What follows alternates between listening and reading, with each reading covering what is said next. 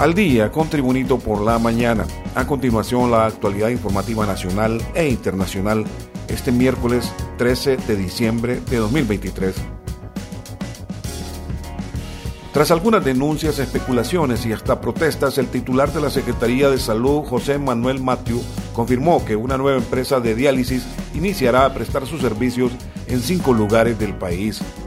La empresa participó en el proceso de licitación, ganando 5 de 22 lotes, entre ellos el de Tegucigalpa, donde iniciará a atender el próximo viernes.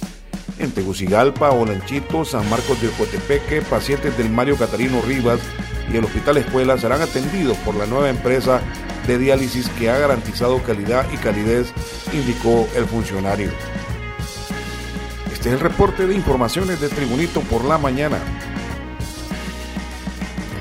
El ministro de Seguridad, Gustavo Sánchez, informó este miércoles que capturaron a dos exdiputados del Congreso Nacional por suponerlos responsables del delito de fraude en prejuicio de la administración pública a título de autor. La orden fue emitida por el Juzgado de Jurisdicción Nacional en materia de crimen organizado y corrupción y se indicó que los imputados son la exdiputada por el Paraíso, Sara Medina, y el exdiputado suplente por Copán, Carlos Roberto Guevara. Continuamos con las informaciones. El Ministerio Público, a través de la Unidad Fiscal Especializada contra Redes de Corrupción UFERCO, presentó un requerimiento fiscal por un supuesto fraude que involucra a cinco exdiputados del Congreso Nacional, tres de ellos que fungieron en su cargo en el periodo de 2006-2014 y los dos restantes de 2010 al 2014. La acusación incluye a dos personas más que tuvieron su participación como cooperadores necesarios para el delito de fraude luego de presuntamente confabularse con los congresistas para drenar más de 42 millones de lempiras de las arcas del Congreso Nacional a través de una organización no gubernamental denominada Asociación de Jóvenes para el Desarrollo Integral de Honduras. Continuamos con las informaciones. Los jueces de la Sala 2 del Tribunal de Sentencia Nacional por unanimidad de votos dictaron un fallo absolutorio a favor del empresario Juan Ramón Monchito Mata Gualturraga, a quien se le suponía responsable del delito de lavado de activos. Asimismo, se programó la audiencia de lectura de sentencia para el 9 de enero del 2024. Más informaciones. Yucarán, el paraíso.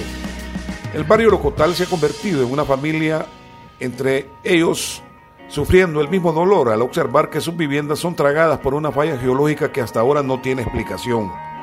Casas antiguas de adobe y nuevas de bloque sufren el mismo colapso de ser tragadas por la tierra.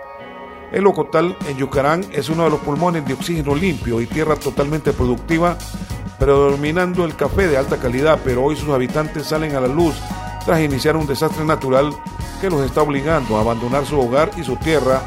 Otros, sin opciones, se quedan arriesgando su vida dentro de una vivienda resquebrajada en dos. Continuamos con las noticias. Las autoridades de la Secretaría de Gestión de Riesgos y Contingencias Nacionales, COPECO, alertaron del alto caudal y posible crecida del río Leán en el norte de Honduras. El representante de COPECO en Atlántida, Josué Cruz, informó que se mantiene un monitoreo constante del río Leán, que el municipio de Ereciona podría ser el más afectado en el caso de un desbordamiento de ese río.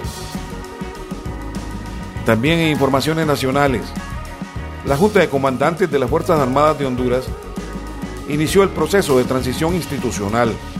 Lo anterior con una reunión histórica entre las autoridades de la 25 y 27 promoción donde hacen entrega del mando a la 27 promoción de las direcciones, organismos y dependencias del Estado Mayor Conjunto de las Fuerzas Armadas. El encuentro se llevó a cabo en el Salón de Transparencia del Estado Mayor Conjunto y con ello se busca demostrar la estabilidad y la dedicación a la continuidad institucional ahora que se aproximan el cambio del jefe del Estado Mayor Conjunto en el general Roosevelt Hernández a partir del 21 de diciembre próximo. Información internacional.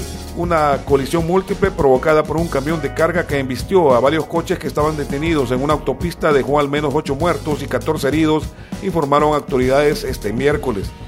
Los vehículos estaban detenidos en la autopista Gran Mariscal de Ayacucho adyacente a Caracas por un incidente previo. Se reportan 8 fallecidos, 14 lesionados y 17 vehículos involucrados, informó el general Carlos Pérez Ampueda, viceministro para la gestión de riesgo y protección civil de Venezuela. En los deportes, el italiano Giorgio Cellini, central del equipo Los Ángeles Galaxy y es jugador del Juventus y de la selección italiana, anunció su retirada del fútbol a los 39 años.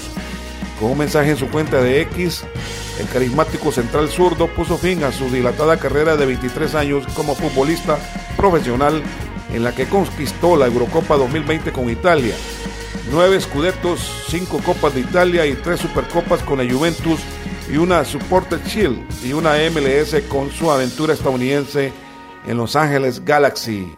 Se retira el defensa italiano Giorgio Cellini. Y este ha sido el reporte de informaciones de Tribunito por la mañana de este miércoles 13 de diciembre de 2023. Tribunito por la mañana os da las gracias y los invita a estar atentos a su próximo boletín informativo.